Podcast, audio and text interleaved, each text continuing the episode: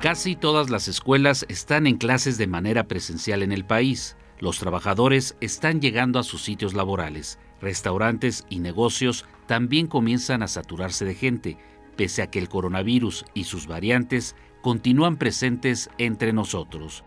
Un sector de los más afectados durante la crisis sanitaria es el de las mujeres. Durante el confinamiento, su labor ha sido sumamente importante.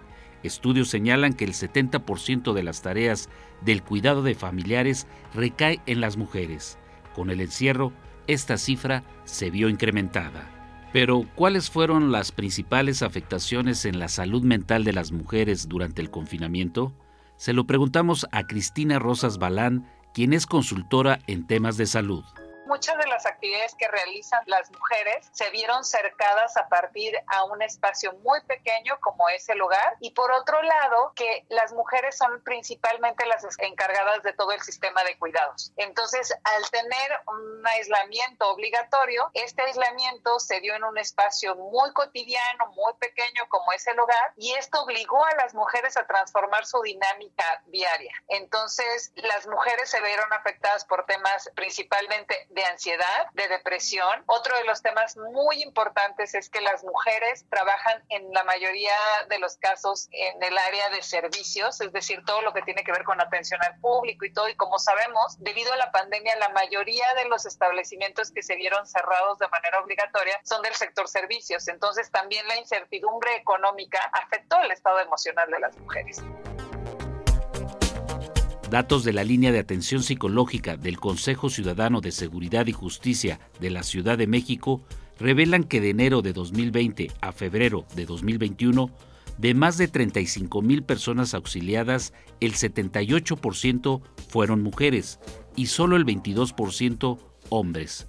Actualmente la situación para las mujeres no es mejor pese a la nueva normalidad que estamos viviendo hoy enfrentan escenarios como el cuidado de los niños ante el modelo híbrido en las escuelas, pero también el regreso a sus actividades laborales, lo que les genera una doble crisis caso de las mujeres, cuando se está recuperando o se está llevando a cabo la apertura, hay un tema importante. La economía se reabrió, pero los sistemas de atención y cuidado de menores y de personas adultas mayores, como son centros de salud, escuelas, etcétera, no se reactivó de la misma manera. Hay que recordar que de manera obligatoria apenas en noviembre regresaron los niños a la escuela y la apertura económica se empezó a dar desde el mes de marzo. Entonces, desafortunadamente, el esquema privado de atención que impacta de manera particular a las mujeres, no tuvo el mismo nivel de apertura que tuvo el, esquema económico o la actividad económica. Y eso entonces generó una doble crisis porque las mujeres tenían que reincorporarse a las labores económicas, pero seguíamos teniendo a los niños en la casa, tomando clases en casa, por televisión, y eso era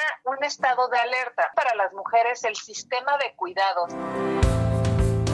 El Programa Nacional de Vacunación ha sido un factor importante para que se registren menos contagios y haya una disminución de muertes. Sin embargo, las noticias sobre las variantes del virus como Delta y Omicron están generando un estado de alerta en las mujeres. Es la licenciada Cristina Rosas Balán. Y estas noticias que estamos viendo de manera constante, que ahorita lo vemos, por ejemplo, con las, lo que llamamos normalmente las olas de, pandemia o las olas de epidemia, pues de repente entramos en un estado como de impasse, en donde todo se estabiliza y de repente vuelven a surgir los brotes o vuelve a haber noticias que pueden generar incertidumbre. Y eso nos lleva particularmente a las mujeres en un estado de alerta. Es decir, el cierre de las escuelas impacta de manera más preponderante las actividades de las mujeres y el estado emocional de las mujeres el cierre de las actividades económicas. Hay que tener en cuenta que de cada tres mujeres, dos trabajan en sistemas informales. Entonces tampoco hay seguridad social y esto, el pánico de que ellas o los hijos se enfermen o muchas veces los ancianos que tienen a su cuidado se enfermen, les genera también un estado de incertidumbre que emocionalmente lleva a un impacto de ansiedad o inclusive depresión. Es necesario que al interior de las familias se entienda que las labores en casa deben ser distribuidas de manera equitativa entre todos sus miembros y que las actividades en el hogar se reconozcan como trabajo.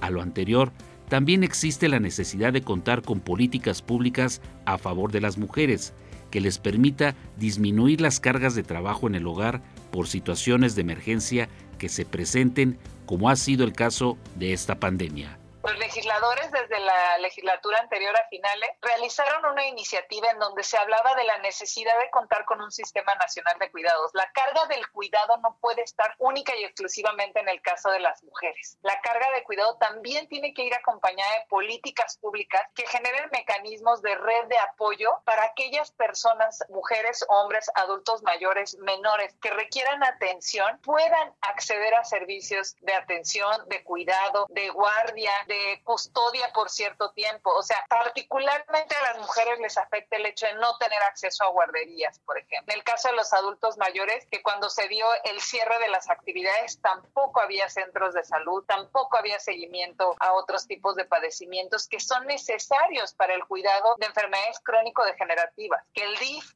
que estas instituciones que son asistenciales vean más allá de la necesidad de únicamente las soluciones, sino crear un sistema que permita permita a las mujeres tener mayor independencia y mayor certidumbre frente a su actividad económica en casos como lo que estamos viviendo.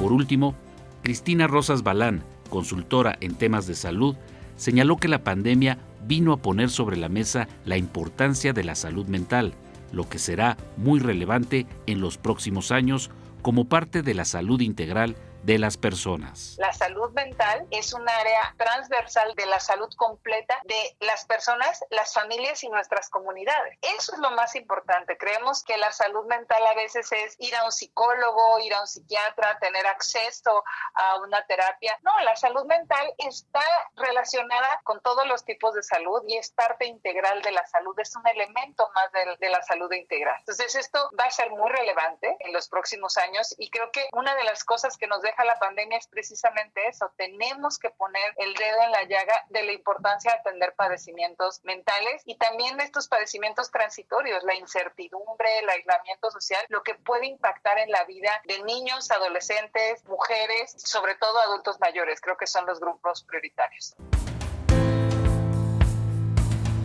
Para Pulso de Radio Educación, Rafael González Domínguez.